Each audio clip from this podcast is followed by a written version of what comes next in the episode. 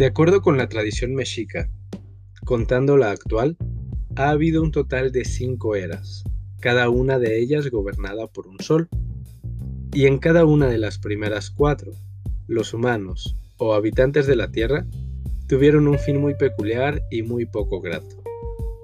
Al término de cada sol, los dioses se reunían alrededor de una fogata y decidían quién y cómo formarían un nuevo sol y, consecuentemente, una nueva humanidad.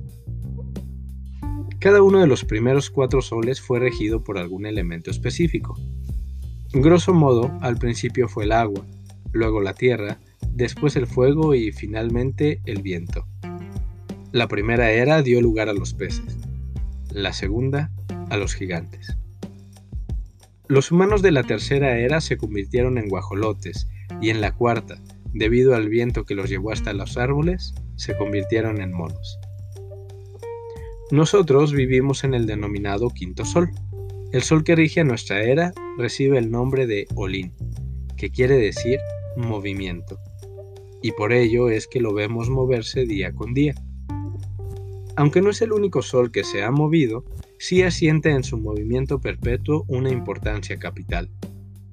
Si se detuviera, el cataclismo sería inminente y la humanidad entera perecería. El pueblo elegido para cuidar esta perpetuidad fue naturalmente el de los mexica.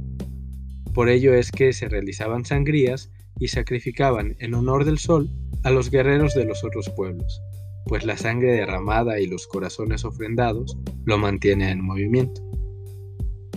A mí en lo particular me gusta mucho un detalle del segundo sol que, tal como se dijo, fue el sol de los gigantes. Me explico. Los gigantes, en apariencia poderosos e imponentes, poblaban la tierra.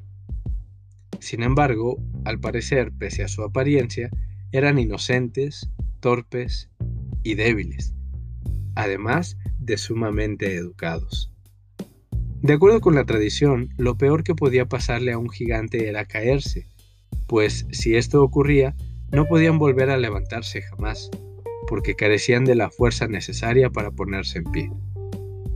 Así como nosotros saludamos con un hola o nos despedimos con un cuídate mucho, los gigantes se decían entre ellos, y era lo mejor que podían desearse, un genuino no se caiga usted. Así de educados eran, en verdad se lo deseaban los unos a los otros. Deseaban no caerse y se cuidaban mucho de no hacerlo. Se dice que el elemento de este sol fue la tierra, y los gigantes caídos formaron las montañas, los cerros, los montes. Los que no, fueron devorados por los jaguares. Mi nombre es Alfonso y le agradezco mucho por haber escuchado esta cápsula. El año sigue siendo el 9 casa. Por favor, no se caiga usted.